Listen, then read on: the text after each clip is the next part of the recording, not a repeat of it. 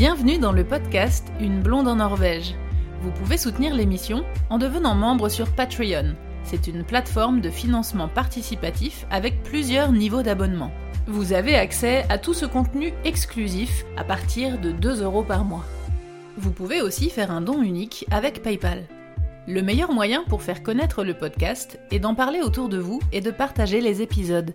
Et surtout, vous pouvez laisser un avis avec des petites étoiles sur Apple Podcast et sur Spotify. On retrouve Marianne en Finlande pour la suite de l'entretien. Bonne écoute Est-ce que tu connais autour de toi euh, des gens euh, qui ont, qui ont voulu euh, tenter de, de s'installer, de s'intégrer et qui n'ont pas réussi, qui sont rentrés chez eux pendant mes cours de finnois, j'étais euh, donc avec des gens euh, comme moi euh, qui étaient étrangers et qui majoritairement avaient soit un conjoint étranger comme eux, soit un conjoint finlandais. Et ça m'a fait rencontrer pas mal, pas mal d'étrangers. Et je sais qu'il y a encore beaucoup de gens qui, après des années, ont du mal à trouver un travail dans leur domaine, malgré l'apprentissage de la langue. voilà, donc en général, ils restent s'ils ont un conjoint étranger ou une famille ou des enfants, euh, ou si le conjoint a, un travail euh, qui euh, qu'il aime beaucoup et puis qui leur permet de, vivre. Mais je sais que c'est pas un pays qui est connu pour pour être dans lequel il est facile en fait de de, tout reconstruire en fait. Ouais, ouais. Mm. Est-ce que vous, vous y êtes plus tout de suite euh, quand vous êtes arrivé C'était genre oh là là, tout, tout, est, tout est chouette, tout est trop bien, tout est beau Ou est-ce que ça a été plus. Ça a pris du temps et puis il y avait des choses qui étaient plus ou moins bien, puis vous y êtes plus euh, avec le temps? Comment ça s'est passé euh, au début? Je dirais un petit peu entre les deux. On a une expérience un peu différente en fait, mon mari et moi, déjà du fait que lui, il est arrivé avec un travail et moi non. Euh, moi, qui change tout hein, dans une intégration. Hein. Ça change complètement euh, les choses en fait, puisque il y en a un qui est occupé la journée, qui euh, ramène l'argent à la maison, et puis euh, l'autre en fait qui galère un petit peu. Donc voilà. Puis moi, par par rapport à lui, par contre, j'avais peut-être plus de temps pour explorer, pour m'intéresser à l'environnement, alors que que lui en fait, il était au travail, donc peut-être moins de chance paradoxalement de de découvrir notre nouvel environnement. Euh, mais c'est un peu entre les deux en fait. Moi, je me suis rapidement sentie bien dans le dans l'environnement, le fait qu'il y ait beaucoup de nature, le fait que la vie soit assez calme et assez euh, sereine. Après, j'ai très mal vécu le fait de ne pas réussir à trouver un travail. Donc, euh, on va dire que hum, je me sentais très bien dans le pays. J'avais envie de m'y de m'y installer, envie d'y rester et envie de m'y plaire. Mais il y avait cet obstacle en fait de la recherche d'emploi qui vraiment me rendait euh, très malheureuse en fait. Euh, je complexais énormément et puis euh, j'avais l'impression, je me disais mais si je trouve pas de travail au bout de deux ans, qu'est-ce qu'on va faire quoi? Enfin, et puis c'est vrai qu'en plus c'est long quoi. C'est euh, moi j'ai eu exactement le même euh, rapport que toi. Euh, je me suis mmh. mise à mon compte, j'étais en freelance donc j'avais un petit peu, tu vois, j'avais des petites missions, des petites piges et tout, mais pas assez pour vivre quoi. Et, et du coup j'ai eu exactement le même rapport que toi et je me suis dit je me suis dit, je vais déjà bon, est-ce que je vais y arriver euh, un jour, euh, un jour ou pas? Ouais, c'est ça. Hein. Euh, mm. Mais, mais c'est vrai que ça joue vachement sur le, sur le, le rapport au, pays qu'on a et surtout, on, ce qui est décourageant, c'est qu'on se dit, c'est pas genre, même si je m'y mets à fond, genre 6 heures par jour, je sais que ça va pas prendre deux mois, quoi. C'est un truc, c'est un truc de, c'est du long terme, quoi. C'est un truc où pour m'intégrer à fond et pour parler la langue à un point où je, je puisse faire mon métier technique dans cette langue-là, ah, il me faudra deux ans, trois ans, quoi. Ouais, Donc on est obligé de se projeter à long, long terme et, et c'est dur. C'est vraiment ça, moi, qui m'a découragée. Je me suis dit, mais j'y arriverai pas, quoi. C'est mort. Enfin, je sais, peut-être j'y arriverai, mais c'est dans trop longtemps. Moi, je veux tout de suite. ouais, moi, je me disais, euh, peut-être j'y arriverai, mais quand? Bah, c'est ça. Est-ce que je vais pas y arriver trop tard aussi, puisque nous, on est arrivé ici, donc mon mari avait un contrat de chercheur postdoc, donc c'était un contrat de deux ans. Donc c'est vrai que moi, je me suis aussi énormément mis la pression, puisque je suis déjà arrivée quelques mois après le début de son contrat, et qu'en fait dans ma tête j'avais le compte à rebours de. T'avais deux ans quoi. Dans deux ans, on n'était pas fixé sur est-ce qu'on s'en va ou pas, mais concrètement tu te dis dans deux ans peut-être peut-être qu'on part ailleurs. donc c'est vrai que c'est pour ça que dans l'idéal, je pensais pas devoir apprendre le finnois et m'investir autant, puisque je me disais, bah, je trouve un travail, et puis comme ça, euh, on verra bien quand, euh, quand lui, euh, il va arriver au bout de un an et demi de travail, il saura peut-être un peu plus où, où est-ce qu'on va, ou alors est-ce que c'est reconduit, est-ce que tu vois, on peut se projeter un peu plus. Mais du coup, ça te force à te poser un peu des questions que tu pensais pas te poser. Euh, moi, Et c'est dur hein, de se poser euh, ces questions-là sur le long terme, quoi. Genre, qu'est-ce que qu'est-ce qu'on va faire dans deux ans? Surtout quand tu sais pas, euh, ouais, quand tu sais pas le mois prochain si tu auras un travail ou pas, c'est difficile. Et puis après, il y a aussi le côté, ben, dans deux ans, si on part ailleurs et que j'ai toujours pas trouvé de travail, qu'est-ce que je vais mettre sur mon CV en fait? Est-ce que est-ce qu'après il va y avoir un énorme trou? Ou même si on rentre en France, euh, mhm. tu vois, euh, est-ce que je vais dire, bah, mhm. bah, non, en fait, euh, j'ai juste été, voilà, j'ai, mon but n'était pas. On est parti à l'étranger, mais j'ai galéré, donc j'ai rien fait. Ouais, c'est ça. Est-ce que, qu'est-ce que je valorise en fait Enfin, comment je raconte les choses pour que ça soit, ça tourne pas à mon, à mon désavantage au moment de, de, retrouver un travail ailleurs ou de, de bouger. Donc c'est vrai que moi c'est un peu. C'est une grosse remise en question en fait. Hein. Bah ouais, en fait, euh, moi j'ai tout de suite pensé, enfin ça m'a beaucoup fait penser à qu'est-ce qu'on va faire dans deux ans, alors même que je me posais des questions sur euh, le mois prochain. Est-ce que, est que, je, fais la semaine prochaine un travail en fait Et c'est vraiment cette euh, ces questions de à la fois sur le court terme et sur le plus long terme qui m'ont un peu qui m'ont beaucoup perturbée en fait. et c'est vrai que ça m'a pas ça a fait que c'était euh, c'est un bilan enfin c'était c'était un peu en demi-teinte cette installation puisque c'est un pays que je ressentais que j'avais vraiment envie d'aimer en fait et dans lequel j'aimais vivre. Mais ça demandait presque un petit effort de l'aimer quoi. Ouais, et ça me rendait triste aussi parce que je me disais humainement je m'y sens bien, euh, je me sens euh, apaisée au-delà de hormis la partie recherche de travail, je me sentais assez apaisée et, voilà. Et, j'ai beaucoup aimé en fait découvrir tout de suite la nature, avoir, euh, avoir des loisirs très différents de la France, une vie très différente. Et en même temps, je me disais, bah, si on veut pouvoir y rester, euh, il, va, il va falloir que j'arrive à trouver un travail. Et puis, euh, c'était, compliqué en fait. Donc, ça n'a pas été, c'est ni noir ni blanc. Et, du coup, euh, le contrat de ton mari a été prolongé et, vous avez décidé de rester. Comment ça s'est passé euh, suite à, toute cette euh, interrogation? Moi, j'étais encore en apprentissage du finnois. Je sentais que je me sentais beaucoup mieux en fait à comprendre la langue, à comprendre ce qui se passait autour de moi. Et je sentais aussi que les choses étaient en train de se débloquer un peu pour moi. Enfin, je, commençais à avoir la lumière au bout du tunnel en me disant, je parle finnois, j'arrive à parler de mes compétences, ça va le faire. Je sais pas quand, mais, ça va je sens que sur la bonne voie en tout cas. voilà, en tout cas, c'est beaucoup mieux qu'il y a quelques mois et voilà, j'arrive à me projeter un peu plus.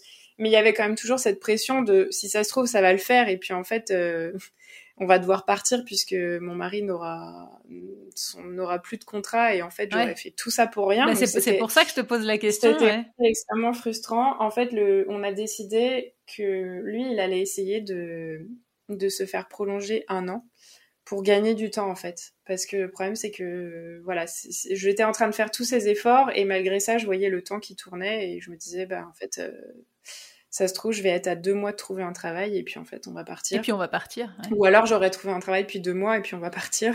Ouais. et, euh, ce qui est tout aussi cruel. Et en fait, euh, il, il, a eu une proposition de son travail pour le prolonger d'un an. Donc ça nous a moi, ça m'a amené beaucoup de soulagement pour me dire, ok, je peux continuer mon, mon processus d'intégration, je peux continuer ma recherche d'emploi de manière un peu plus sereine. Un peu plus tranquille, ouais. Voilà, c'est ça. Et, euh, et, en fait, euh, quand j'ai trouvé un travail, ça a énormément aidé à ce qu'on se sente bien. Parce que c'est vrai que on a toujours été d'accord. Euh, c'est un peu la base de l'intégration, hein. Ouais, on s'est toujours compris. Enfin, moi, j'ai, je lui ai toujours fait partie, fait part de mes doutes euh, et de, mes peurs, en fait, de pas trouver de travail et en même temps de mon envie de rester. donc on était plutôt d'accord. Après, c'est vrai qu'il fallait quand même que les conditions soient réunies. Et le fait d'avoir ce contrat de prolongé, ça nous a permis de se dire, ok, voilà. Et puis après, j'ai trouvé mon travail, donc pareil, tu retrouves un peu une vie normale avec deux salaires dans un pays où c'est quand même cher. Donc tu peux aussi te permettre de faire une petite sortie, un petit restaurant, sans se dire euh, oulala, va falloir qu'on fasse attention. Ça, encourage aussi énormément, tu vois, à, s'approprier son, son, environnement et puis à découvrir un peu des choses. Et en fait, on a décidé de rester. Euh, donc, là, vous êtes plus dans, dans l'année de prolongation de ton mari, vous êtes au-delà et vous avez décidé de rester euh, plus longtemps. Ouais, en fait, euh, il a été prolongé, j'ai trouvé un travail quelques mois après. Et en fait, lui, euh, quelques mois après que j'ai trouvé un travail, il a décidé de basculer de la recherche vers l'industrie, notamment pour euh, avoir un contrat de travail qui soit plus stable, euh, entre autres, puisque sinon, en fait, la recherche, c'est souvent trois ans par-ci, trois ans par-là, majoritairement à l'étranger les premières années, donc tu t'es amené potentiellement à bouger pas mal, et c'est vrai que on s'est rendu compte que c'était tellement difficile d'être deux à être heureux dans ta vie professionnelle et à trouver un travail à l'étranger. Dans un pays étranger dans lequel tu ne parles pas la langue. Dans le même pays étranger aussi, parce que voilà. Euh, donc euh, on s'est dit en fait, euh, si on pouvait réussir à éviter de recommencer tout à zéro dans un autre pays, ce serait sympa. bah ouais, ouais, parce que lui, dans la recherche, on parle souvent anglais. Enfin, la langue la langue de la recherche, c'est quand même euh, l'anglais. C'est en anglais, oui. Donc, euh, je savais que lui, voilà, si euh, demain il voulait avoir un poste en Norvège, en Angleterre, ce genre de choses, ça allait pas forcément poser de problème. Mais moi, je me dis, potentiellement, si on se retrouve dans un pays dans lequel je parle toujours pas la langue, c'est retour à. Faut recommencer tout, quoi, ouais. Ouais, et ça fait ben, beaucoup d'énergie que j'étais pas sûre d'avoir encore à ce niveau-là. Donc, euh, donc voilà, ça c'est plutôt une fois que ça s'est enchaîné, ça s'est plutôt bien enchaîné. Et lui, il parle, euh, il parle le finnois ou pas?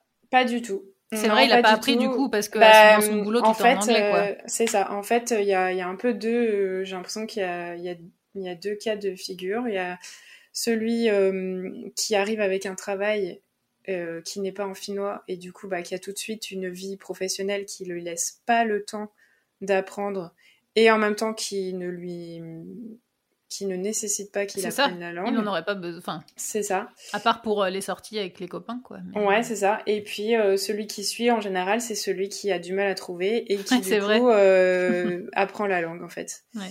Donc, bon, il essaye de s'y mettre par, par lui-même parce que maintenant qu'on a décidé de rester, qu'on est installé, il y a quelques mois, on a acheté un appartement aussi. Donc ça fait partie de son processus aussi de se dire euh, pour me sentir mieux en bonus j'aimerais bien pouvoir un minimum comprendre ce qui se passe euh, mais c'est vrai que c'est quand même une langue compliquée à apprendre par, euh, par soi-même hein. Donc mais bon après voilà. Il est il est pas forcé de l'apprendre à son travail donc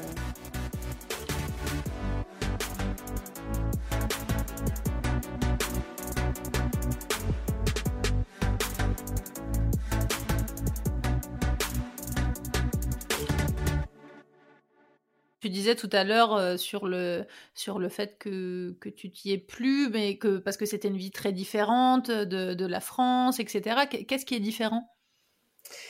Bah, La manière en fait de vivre, je trouve euh, même la, la vision euh, qu'ont les gens de la vie.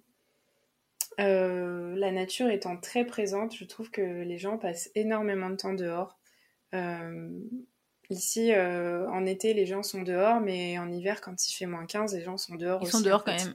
C'est ça. Comme en Et même quand il fait, euh, et je pense que tu, tu, sais bien aussi, même quand euh, il fait jour qu'entre 9h et, et 14h. 15h, voilà, c'est ça. ouais, il y a, y a ce... J'ai remarqué aussi, à la fois grâce à l'introduction de, de la, la, vie professionnelle en Finlande que j'avais eue et à, à mon observation, la vie professionnelle ici n'est pas 100% de ta vie en fait. Les gens ne vivent pas pour leur travail. Euh, c'est ouais. un gros Ils en point, sont bien conscients. ils en sont bien conscients. Ici, c'est vrai que les gens ont tendance à commencer assez tôt le travail. en été, ils le commencent encore plus tôt puisqu'il fait jour très tôt. Donc c'est pas rare qu'ils commencent à 7h30 en été et puis bah 8h en hiver. Euh, pause déjeuner très très courte. Et par contre euh, 15h, à 15h 16h euh, voilà. Moi je sais que à partir de 16h je, je recevrai plus beaucoup de mails. Personne va ne va me reprocher si à 16h30 j'ai pas répondu à un mail. C'est totalement normal. C'est normal il y a plus voilà. personne. Les gens euh, sortent tu vois des, des papas des mamans avec des poussettes à partir de 15h 16h les gens marchent tous les jours. Ouais, c'est exactement les, comme les sorties du week-end c'est pour aller faire griller des ces saucisses euh, sur un feu dans, mais dans un en parc national. Euh. bah ouais, non mais je sais que c'est, j'avais écouté pas mal de podcasts aussi sur la vie en Norvège et je, je t'avais entendu dans un épisode de podcast où tu racontais euh, ta vie et ton, ton intégration en Norvège et je, je sais que c'est quand même ça a l'air très similaire. C'est proche de ce que tu vis, ouais. Ouais, ouais. Et ça, ça m'a plu tout de suite. le fait que les gens soient très discrets c'est à la fois euh, bien et moins bien. D'un point de vue intégration, c'est quand même compliqué parce que c'est pas des gens qui vont venir te parler euh, d'eux-mêmes euh, comme ça. c'est des gens qui, qui sont quand même, je dirais pas renfermés, mais ils aiment pas trop avoir l'impression qu'ils dérangent et en même temps ils aiment pas trop que tu rentres dans leur bulle. Donc c'est assez compliqué d'approcher les gens. Par contre, c'est vrai que c'est très rarement embêté dans les transports, dans la rue. Euh, c'est. Euh, ouais. Mais vous avez réussi à vous. Vous avez réussi à bien vous intégrer quand même socialement Vous avez des amis euh, finlandais ou c'est, ou c'est difficile? C'est assez difficile. Ouais, la majeure partie de nos amis et de nos connaissances sont des étrangers comme nous. D'accord. c'est vrai qu'au début, je pense qu'on a tous un peu ce petit cette réflexion de se dire euh, je vais vivre à l'étranger, c'est pas pour euh, commencer à traîner avec euh, tous les Français, De, de, mon pays. Après, il y a, y a, y a le, le, rêve et la réalité. Et la réalité, c'est quand même que c'est plus simple, dans un premier temps, de se faire un cercle d'amis et de connaissances qui soient des gens qui sont étrangers comme toi, qui ont potentiellement vécu les mêmes choses, les mêmes difficultés et qui peuvent comprendre aussi que l'intégration n'est pas, n'est pas toujours facile. Euh, mais c'est vrai que tu sociabilises pas trop avec les voisins. Tu vois, par exemple, euh, quelque chose de très différent, mais ici, les voisins dans le couloir ne te disent pas bonjour, majoritairement.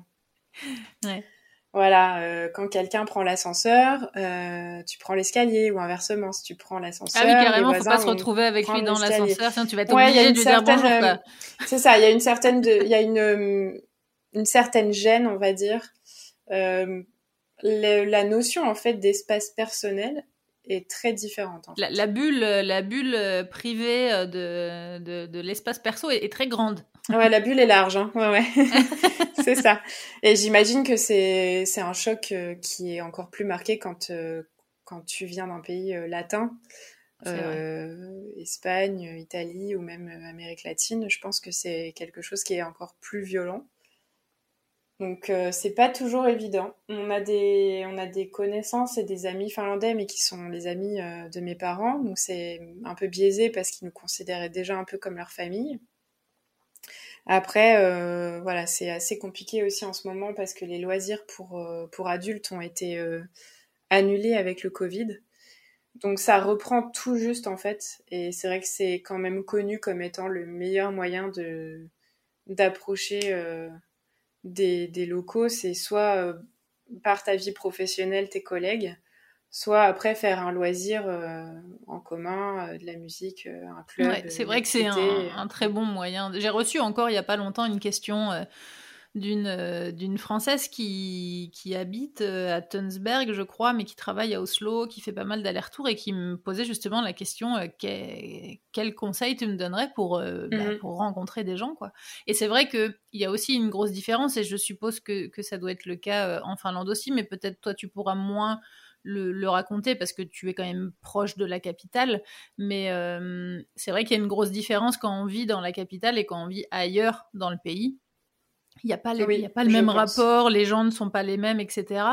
Mais, euh, mais en tout cas, pour revenir au, à comment effectivement rencontrer des gens et se faire euh, des amis, ou en tout cas essayer de, d'agrandir un petit peu son, son, entourage, effectivement, en faisant des activités, du sport, euh, en étant bénévole dans des assos. C'est, c'est exactement ça, et ouais, c'est le conseil qui revient le plus, et, et je pense que c'est le conseil, le, enfin, la manière la plus efficace parce que par expérience, en fait, juste aller parler à des gens ici, euh, ça marche pas, en fait.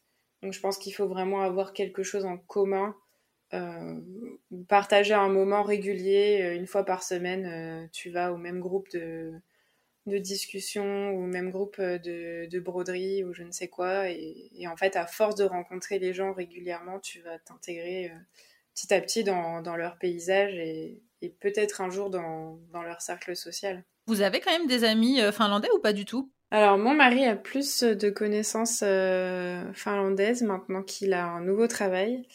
Euh, moi, c'est vrai que c'est pareil. En fait, c'est surtout via le travail que je que je dialogue avec des Finlandais euh, qui sont voilà des gens adorables et une fois que tu es rentré dans, dans, leur cercle, qui sont vraiment très gentils. Mais je pense que ouais, c'est, c'est compliqué. Moi, j'estime que mon intégration sociale n'est pas encore euh, finie. C'est... Après, je ne sais pas si on peut dire qu'elle est vraiment finie un jour. Hein. Je pense que c'est en évolution euh, permanente. Et puis, euh, et puis, effectivement, je pense que ça dépend vraiment de là où tu habites. Quoi. Moi, c'est vrai que j'ai, j'avais entendu plein de de clichés ou de choses contre lesquelles on m'avait mis en garde, euh, entre guillemets, avant d'arriver en Norvège. Euh, un peu ce que tu disais, quoi, que les gens étaient plutôt froids et distants, qu'ils disaient pas bonjour, que c'était compliqué de se faire des amis norvégiens, etc. Et mhm. euh, effectivement, je pense que c'est le cas si tu es à Oslo. Parce que parce que l'approche est différente aussi, comme tu disais, ça dépend de ton profil. À Oslo, il y a aussi beaucoup d'expatriés, dans le sens des vrais expats qui sont envoyés par des sociétés françaises, qui vont rester en Norvège pour euh, deux ou trois ans, euh, qui du coup n'ont pas du tout, et ce que je peux comprendre tout à fait, n'ont aucun intérêt à apprendre la langue et à s'intégrer socialement, parce que dans trois ans, ils vont partir, ils vont recommencer ailleurs. C'est du moyen terme. C'est du moyen terme, donc je comprends tout à fait. Donc eux, pour le coup, leur intérêt, c'est plutôt de rester entre Français. Mais, mais c'est vrai qu'il y a un peu cette image euh, dans, dans, les capitales de communautés qui restent vachement entre elles. Et ce que je trouve un peu dommage, parce que du coup, bah, tu découvres ni le pays, ni la culture, ni les gens, parce que t'es que avec des Français dans un pays dont tu parles pas la langue et que t'explores pas. C'est ça. Donc c'est un peu, euh, nous c'était aussi une des raisons qui a fait qu'on voulait pas aller à Oslo.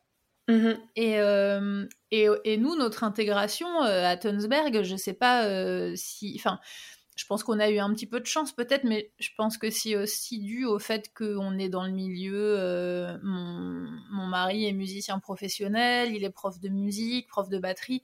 Donc comme on est dans le milieu, tu vois, artistique, audiovisuel, un peu... Euh, j'ai l'impression qu'on rencontre pas les mêmes gens non plus. Peut-être que, vous rencontrez beaucoup de gens aussi par votre... Voilà, euh, on beaucoup de gens différents. Ouais. Mm. Et effectivement, des gens différents, des gens qui sont pas forcément dans le même secteur. C'est vrai que j'avais eu un ami qui était, euh, je sais plus, ingénieur en logistique ou un truc comme ça, et effectivement, lui, il rencontrait euh, que euh, des gens dans son bureau et tout ça, et, et lui, il était amené à, être confronté à tous ces clichés-là, mmh alors que nous, pas du tout. Quoi. On a rencontré des amis norvégiens assez vite, qui nous ont intégrés tout de suite, qui nous ont présenté d'autres copains, qui nous invitent en vacances, qui nous prêtent leur maison de vacances, invitent sur leur bateau et tout. Enfin, du coup, on se disait, mais en fait, euh, c'est pas du tout ce qu'on nous avait dit. ouais, bah oui, c'est... la configuration est... différente et je pense joue, joue énormément. Hein. Mm.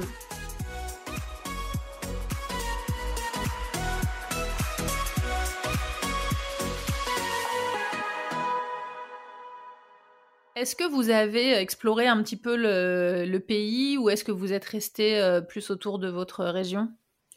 Euh, On a quand même commencé à bien explorer. Donc on est allé en Laponie finlandaise. Euh, bon, on a fait quand même euh, pas mal les alentours d'Helsinki. Euh, après, on est aussi allé à Jyväskylä et à Kuopio et à Tampere. Donc, c'est des villes qui sont entre 2 heures et 5-6 heures en train. Donc, un peu plus au nord, nord-ouest pour certaines et, et nord-nord-est pour d'autres. Et c'est vrai qu'avec le Covid, on a fait quasiment toutes nos vacances en Finlande, donc on est aussi allé euh, ça incite au patriotisme. Hein, Oui, ouais, exactement. on est allé beaucoup plus à l'est euh, l'été dernier, euh, dans une région qui est pas très très loin de, de, la frontière avec la Russie, la région du lac Saïma, qui est un lac immense, qui est assez connu pour ses phoques, enfin une espèce de phoque en fait qui ne vit que là-bas. Donc voilà, on a vu pas mal de paysages différents. Ouais. Et alors, c'est comment la Laponie? Ah, c'est vraiment très beau. Bah, en plus, quand tu y vas en, hiver, c'est vraiment l'image euh, qu'on voit, euh, qu'on voit passer un peu partout. Euh, ces, grands arbres qui sont complètement ensevelis sous des masses de neige. C'est super beau, c'est assez magique et c'est très très calme en fait, très silencieux. Enfin, c'est vraiment c'est très très beau. On y va pour faire euh, du ski, de la marche, euh, en raquette, euh, chien de traîneau, je suppose. On y va pour bouger quand même. C'est vrai que il n'y a pas de montagne à proprement parler en Finlande. Il y a que des monts. Donc c'est vrai que il y a quand même. C'est quoi la montagne la plus élevée en termes de relief Je crois que c'est peut-être même pas 1000 mètres. Hein. C'est vrai? Ouais, ouais, ouais c'est c'est assez. Enfin, j'espère pas me tromper, mais je crois que c'est vraiment pas. Euh, c'est des genres de monts en fait, euh, un peu voilà très euh, très arrondis, très. Il y a quand même des stations de ski de descente, donc principalement en Laponie et autour de ces monts-là. donc c'est des stations où en fait tous les Finlandais vont l'hiver faire du ski de descente. Sinon, il y a beaucoup de randonnées en raquettes, il y a beaucoup de randonnées euh, avec des chiens de traîneau, euh, du ski hors piste. Euh. Beaucoup de ski de fond aussi Ouais, le ski de fond, bah, le ski de fond, même ici, en fait, c'est vraiment très très courant. En fait, toute la, tous les chemins de, dans la forêt à côté de chez nous se transforment en piste de ski de fond l'hiver. Est-ce que les enfants apprennent le ski à l'école aussi? Ouais, le ski et le patin à glace. Donc euh, il y a beaucoup de hockey sur glace aussi, puisque voilà, c'est un peu le sport euh, national, ici. ouais. Euh, donc ouais, c'est quand même c'est un coin où tu vas pour pour être actif et, et pour profiter de l'extérieur. Et puis c'est aussi très connu pour les aurores boréales. Ouais. Vous en avez vu? Oui, on en a vu. donc on a. Vous y êtes allé à quelle période? On y allait à peu près à cette période, on y allait euh, mi-février. Euh, on a quand même eu de la chance parce qu'il faut pas croire, c'est pas tous les jours. Donc euh, voilà. Ça reste un phénomène naturel. Ouais, ça, ça reste naturel et rare. Et puis il faut quand même qu'il n'y ait pas de nuages. Enfin voilà. Mais on en a vu. Mais le plus surprenant, c'est qu'en fait cette année 2022 qui commence, c'est une année folle pour les aurores boréales et que fait extrêmement exceptionnels. Nous en avons vu deux à Helsinki, euh, à Helsinki depuis le mois de janvier. Ouais, il y en a eu aussi pas mal euh, là dans le sud et à Oslo et c'est vrai que c'est rare. Ouais, c'est bah nous je crois que c'est 10 jours par an maximum. Euh, quand tu retires les jours où il n'y a pas de nuages, c'est encore moins. Et là, c'est vrai que ça fait deux fois, donc on a été super gâtés et super chanceux aussi. Pour parler un petit peu de, climat, est-ce que tu peux nous dire euh, par exemple, euh, comment c'est l'hiver au sud euh, du pays, là où tu habites, et puis au nord, en Laponie, il fait froid. comment? Est-ce qu'il y a beaucoup de neige? Comment c'est? Alors, en Laponie, il y a beaucoup de neige. c'est, garanti, en fait, qu'en Laponie, l'hiver, il va y avoir de la neige. il fait froid, je dirais, entre moins 10 et moins 30 à peu près pour donner une fourchette assez large selon les jours. Euh, c'est un froid assez sec. Alors que par contre, euh, dans le sud, on n'est pas forcément garanti d'avoir de la neige tous les hivers. Par exemple, euh, l'hiver, mon premier hiver que j'ai passé entièrement en Finlande, on n'a eu aucune neige. C'est vrai? Ouais, rien du tout. donc ça, c'était le plus dur parce que quand c'est le cas, les jours sont gris, sombres et il n'y a pas de neige pour refléter le. C'est vrai que quand il y a de la neige, il fait beaucoup plus lumineux. Ouais, puis la neige, ça apporte aussi la possibilité de sortir, de faire de la luge, de faire du ski, de voilà. Donc il avait pas du tout fait froid ni rien. Il avait fait genre euh, le, minimum qu'on a eu, c'est peut-être euh, moins 2 degrés. Ah oui, d'accord. Euh, donc de la boue partout. Ouais. Par contre, les l'autre type d'hiver qu'on a ici, c'est un hiver avec pas mal de neige. cet hiver, c'est c'est assez fourni en neige. Euh, il, a fait, il fait encore entre euh, moins, moins 5 et moins 20 à peu près. ah oui, tu peux quand même avoir du moins 20 euh, à, de Helsinki. Bah, en fait, cette année et l'année dernière, on marche sur la Baltique, sur la glace.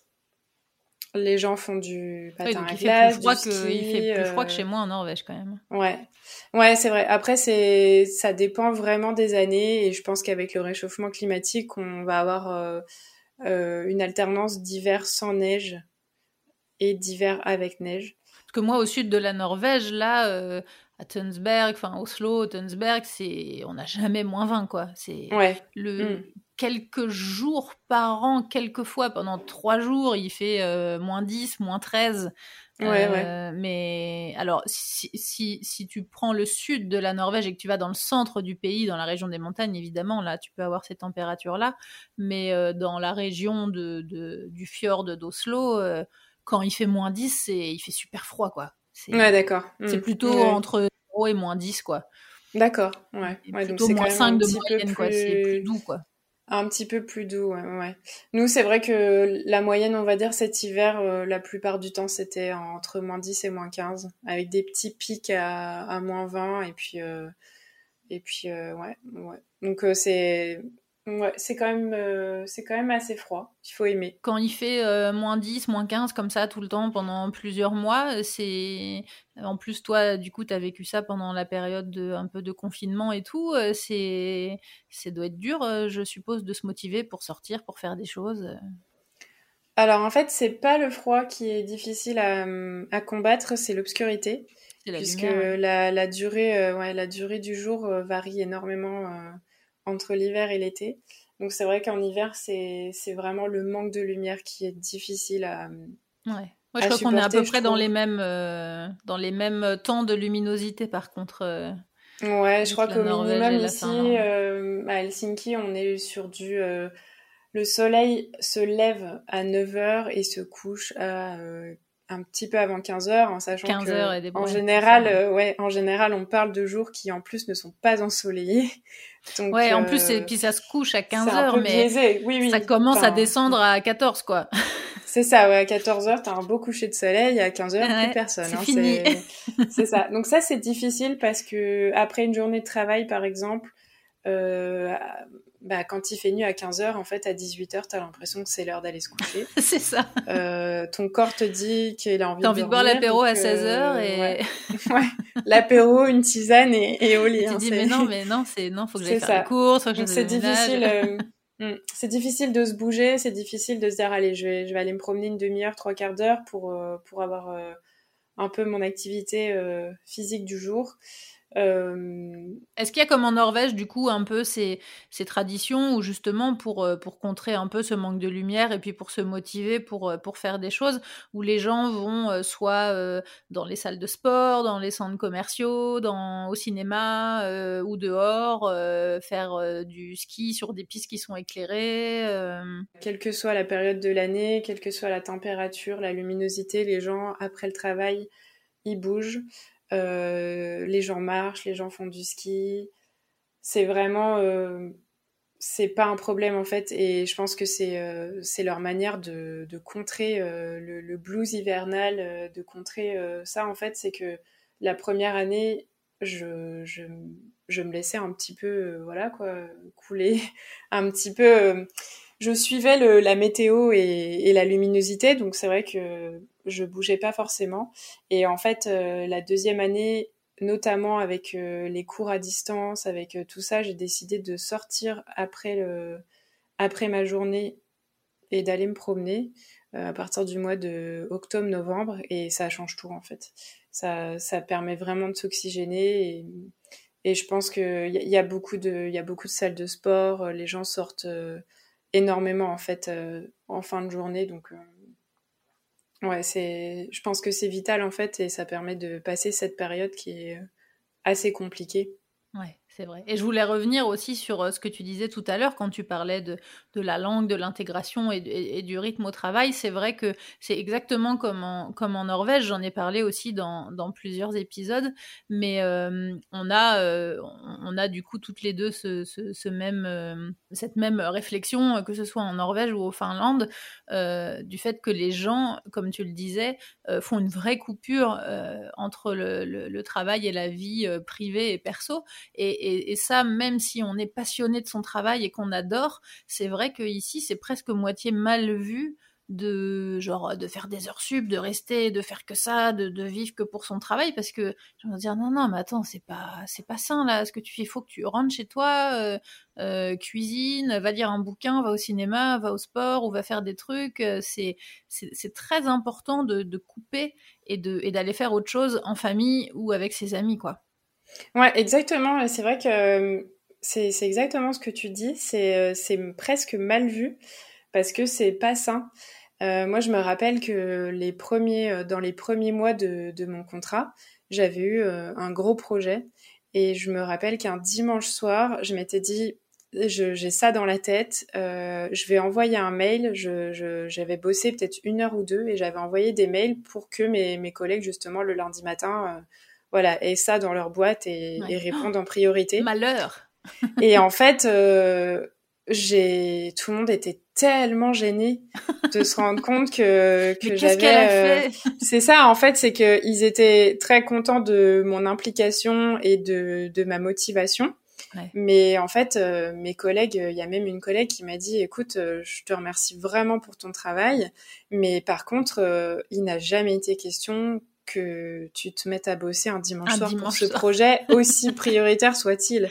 C'est, c'est vraiment... Euh, et là, je me suis dit, ok, c'est c'est un bon rappel, je trouve, parce que je, je trouve qu'en France, on n'a pas, pas il y a pas, Il n'y a pas cette coupure. Non. En plus, comme on fait des journées beaucoup plus longues, euh, si on vit euh, dans une ville où on a beaucoup de transport, etc., il y a zéro coupure, quoi. Tu, rentres, tu, tu, rentres chez toi, tu t'occupes tes enfants, tu vas te coucher, tu recommences, quoi. Enfin, ouais, c'est métro, boulot, dodo. C'est ça. ça Et puis, t'attends le week-end pour vivre un peu. Et, ah, et encore, parce que le week-end, faut faire les courses, le ménage, la compta. donc, euh... et c'est vrai que c'est c'est vraiment ça, moi, qui m'avait. Euh, euh, qui m'avait marqué, comme tu disais tout à l'heure, euh, pareil, quand tu es arrivé en Finlande, as vu, tu voyais des gens dehors à 15h30 ou 16h. Et nous, c'est le premier truc qui nous a marqué avec mon copain quand on est venu en Norvège. On, était, on était là, pas du tout pendant une période de vacances scolaires. Et on mhm. voyait les gens et tout à 15h30 ou 16h dehors. on se disait, mais attends, mais ils font quoi? Ils, ils, taffent pas les gens? Ils font quoi? Ouais, ils étaient avec leurs enfants ou avec ils faisaient des tout le monde avait l'air euh, heureux. Là, ils faisaient leur truc. Je sais mais attends, euh, ils bossent pas, je comprends pas. en fait, ils bossent, ils bossent, mais ils avaient fini leur journée en fait. C'est ça, ils compressent énormément le, temps de travail pour pouvoir après se permettre de faire euh, des choses. Je sais qu'ici, avant la pandémie, j'avais l'habitude de voir que les gens à partir de 16h30 à Helsinki se retrouvaient pour pour un verre en ville quoi. En fait, c'est c'est le c'est l'after work. après il, ouais, après il faut savoir aussi tu dis ça un parisien, c'est drôle hein, parce que l'after work à 16h, tu te dis attends, t'as pris ta journée ou C'est le goûter. c'est c'est quoi là?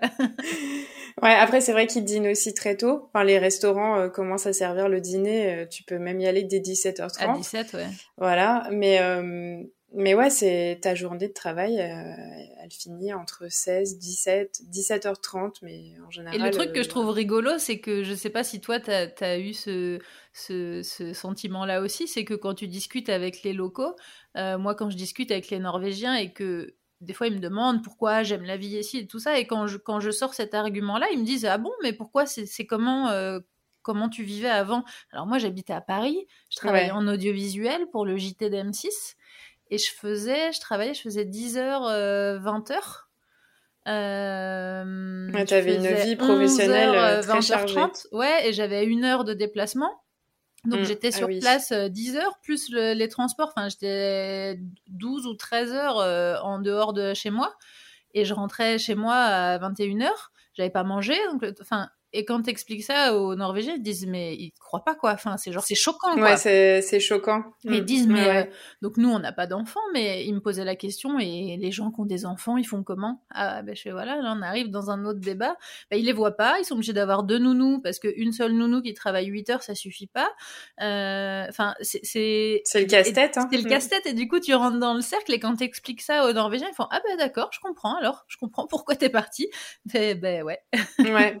Ouais, c'est moi c'est quelque chose en fait que j'avais commencé à remarquer avant même de, de venir en Finlande euh, via les amis de, de, mes parents parce qu'il y a, y a quelque chose aussi, je sais pas si c'est la même chose en Norvège, mais euh, les vacances d'été ici c'est juillet.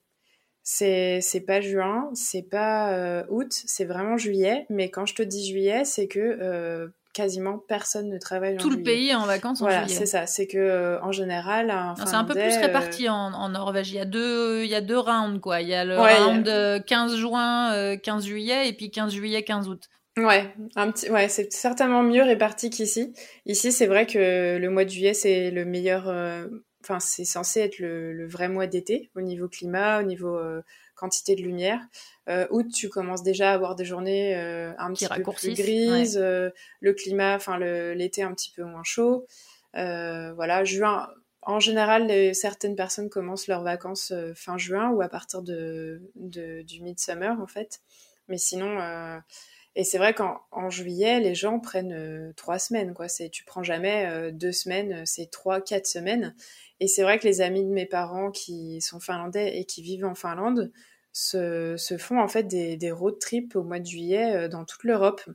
Et moi, ça a toujours étonné mes parents euh, parce qu'ils disaient ah là, mais c'est incroyable, euh, ils, ils, ont ils ont le temps, euh, ils ont des grandes vacances. c'est et c'est vrai que ça m'avait ça m'avait marqué et en venant ici, j'ai compris pourquoi. Je, je, c'est c'est une norme en fait ici. Mais c'est vrai que c'est rigolo ce que tu dis parce que euh, moi j'ai toujours été freelance, mais là cette année je suis salariée pour une des rares fois dans ma vie. J'ai un contrat mhm. de un an. Et, euh, et, du coup là je viens d'apprendre que j'avais le droit à des vacances euh, cet été. C'était un petit peu incertain comme je venais de commencer, etc. Enfin bref, et c'est rigolo parce que j'ai reçu la semaine dernière un mail justement d'une des chefs qui, qui écrit à tous les salariés pour leur demander justement dans quelle pool de vacances ils veulent être. Est-ce qu'ils veulent être dans, la première, dans les quatre premières semaines ou dans les quatre euh, deuxièmes semaines? Et, euh, et, justement, elle explique que bon, on n'est pas obligé de prendre quatre semaines, mais que quand même c'est bien parce que parce que deux semaines c'est un peu court, trois semaines c'est mieux, mais quatre semaines c'est vraiment mieux. Ouais. parce que parce que c'est important de faire un break et que ça a été prouvé que mentalement et socialement et psychologiquement c'est bien, etc. Mais c'était vraiment rigolo l'explication qu'elle en avait. C'était genre mais allez cassez-vous en vacances quoi. bah exactement pareil. Moi c'est vrai que j'ai commencé en, en janvier 2021 donc euh, été 2021, j'ai eu euh, six jours de vacances. Et en fait, j'étais toute seule au travail. et je sais que mon, mon entreprise, mon employeur conseille minimum deux semaines. Euh, en général, si tu poses moins de deux semaines, on va te dire euh, en été, c'est pas assez. Pas assez. À moins que tu, tu n'aies pas ces deux semaines comme je, comme c'était mon cas l'année dernière. Mais c'est très très rare. Enfin, je crois que j'ai aucun collègue qui n'a pris que deux semaines l'an dernier et, et on t'encourage fortement à poser trois ou même quatre semaines euh, pour vraiment déconnecter, revenir bien reposer. C'est ça. Voilà, ne regarde surtout pas tes mails, euh, laisse euh, laisse tout. Oublie le travail. C'est ça. Ouais ouais. Mm. Mais ça c'est très très différent quand même, je trouve de de la manière dont dont sont vécues les choses en France. C'est vrai. Et euh, du coup, on parlait du climat. Alors, l'été, c'est comment? Que ce soit au sud ou au nord en Laponie, si jamais tu es allé en Laponie, mais l'été euh, alors je suis pas du tout allée en Laponie l'été, donc je je vais pas forcément pouvoir te répondre. Euh, au sud, c'est assez variable. C'est pas des étés très chauds normalement. L'été dernier, on a eu une énorme vague de chaleur, donc c'était assez exceptionnel. On a eu plus de 30 degrés. Mais normalement, un été chaud ici, c'est 25, on va dire. Euh, C'est-à-dire que moi, je sais que le premier été où on est arrivé, ça dépassait les 20 degrés. Il y avait des gens dans le métro qui étaient allés acheter en catastrophe euh, un ventilateur. voilà. Euh, j'ai des collègues qui me disent ah bah il y a des fois le 21 juin puis qui est ici une fête, voilà, on fête le, solstice d'été. Vous avez la Saint-Jean aussi, ouais. C'est ça, ouais. Et c'est quand même, on a un, vendredi férié et un week-end entier de, de festivités.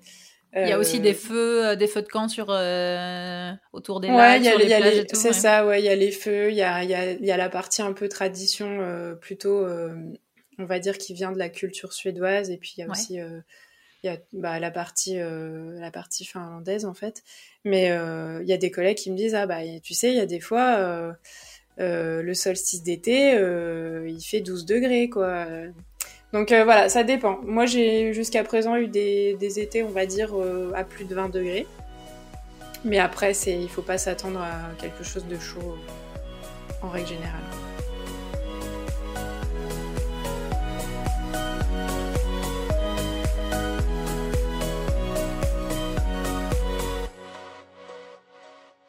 Et les saunas, alors, les fameux saunas finlandais, parce que c'est vrai que les saunas, c'est quelque chose qui. C'est très, très utilisé, très apprécié euh, dans tous les pays nordiques, mais quand même, euh, c'est d'origine finlandaise. Oui, ouais. ouais c'est... D'ailleurs, sauna, euh, c'est le seul mot de finnois que le monde entier connaît, on va dire. C'est vraiment. C'est... c'est pour dire à quel point c'est quelque chose qui fait partie de la culture et qui essaye un peu de s'exporter quand même. Et alors, il y en a partout, les gens en font beaucoup. Euh, comment ça se passe? Ouais, le sauna, c'est une activité, on va dire, euh, sociale, culturelle. Euh, c'est un, un loisir, c'est un rituel ici. je crois que on, on, ne peut pas dénombrer le nombre de saunas exacts en Finlande. Ouais. Mais apparemment, il y aurait assez de saunas en Finlande pour accueillir toute la population. Voilà, donc euh, ça dit, euh, ça en dit long. Ouais. Il y en a euh, dans toutes les sociétés, à tous les étages. Alors ouais, ouais. En fait, nous, on a été dans notre premier appartement en location. Dans notre salle de bain, il y avait un sauna. Ok. Carrément. Et actuellement, c'est pareil. Dans notre salle de bain, on a un sauna. si c'est pas dans chaque appartement, c'est dans chaque immeuble. Et, euh, et quand, euh, quand tu es euh, soit locataire, soit propriétaire, tu as ton, ton tour de sauna hebdomadaire. Donc deux heures réservées.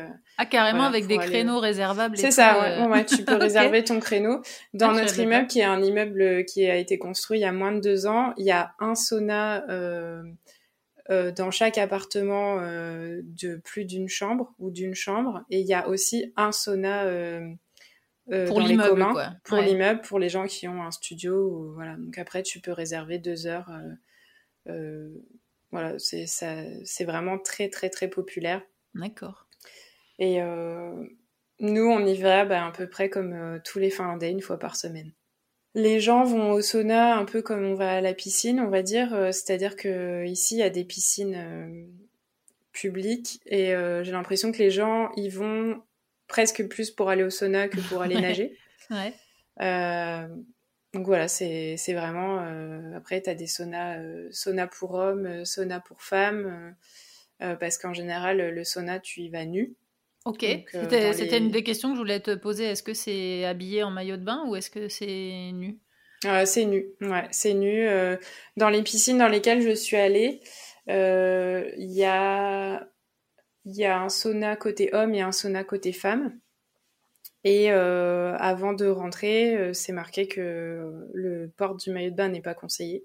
D'accord. Donc euh, voilà, c'est pour ça que c'est pas des saunas mixtes.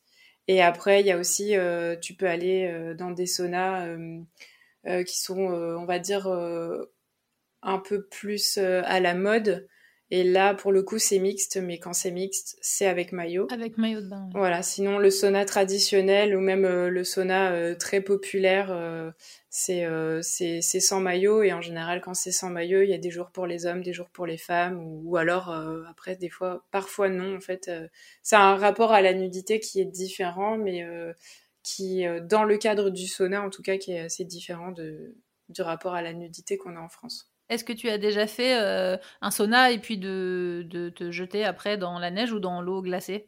Oui, dans le dans l'eau glacée. L'hiver euh, à Helsinki, donc euh, au milieu des, des plaques de glace.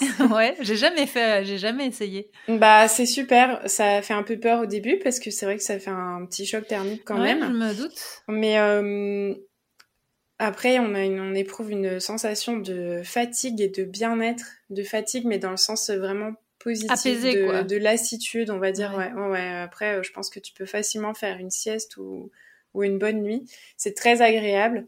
Euh, donc en hiver, ils le font euh, bah, quand quand il y a un lac ou, ou, la mer à proximité. Et en été, euh, dans, dans les lacs, tu vas au sauna et puis après, hop, euh, dans le lac. euh. et aller-retour comme ça deux, trois fois d'ailleurs. Ouais. Et c'est Mm. quelque chose que tu fais régulièrement ou tu l'as fait juste euh, une fois ou deux euh? Bah, moi, je le fais pas régulièrement parce que comme on a le sauna euh, dans notre salle de bain, mais qu'on n'a pas de lac, euh, voilà. c'est moins pratique. c'est moins pratique.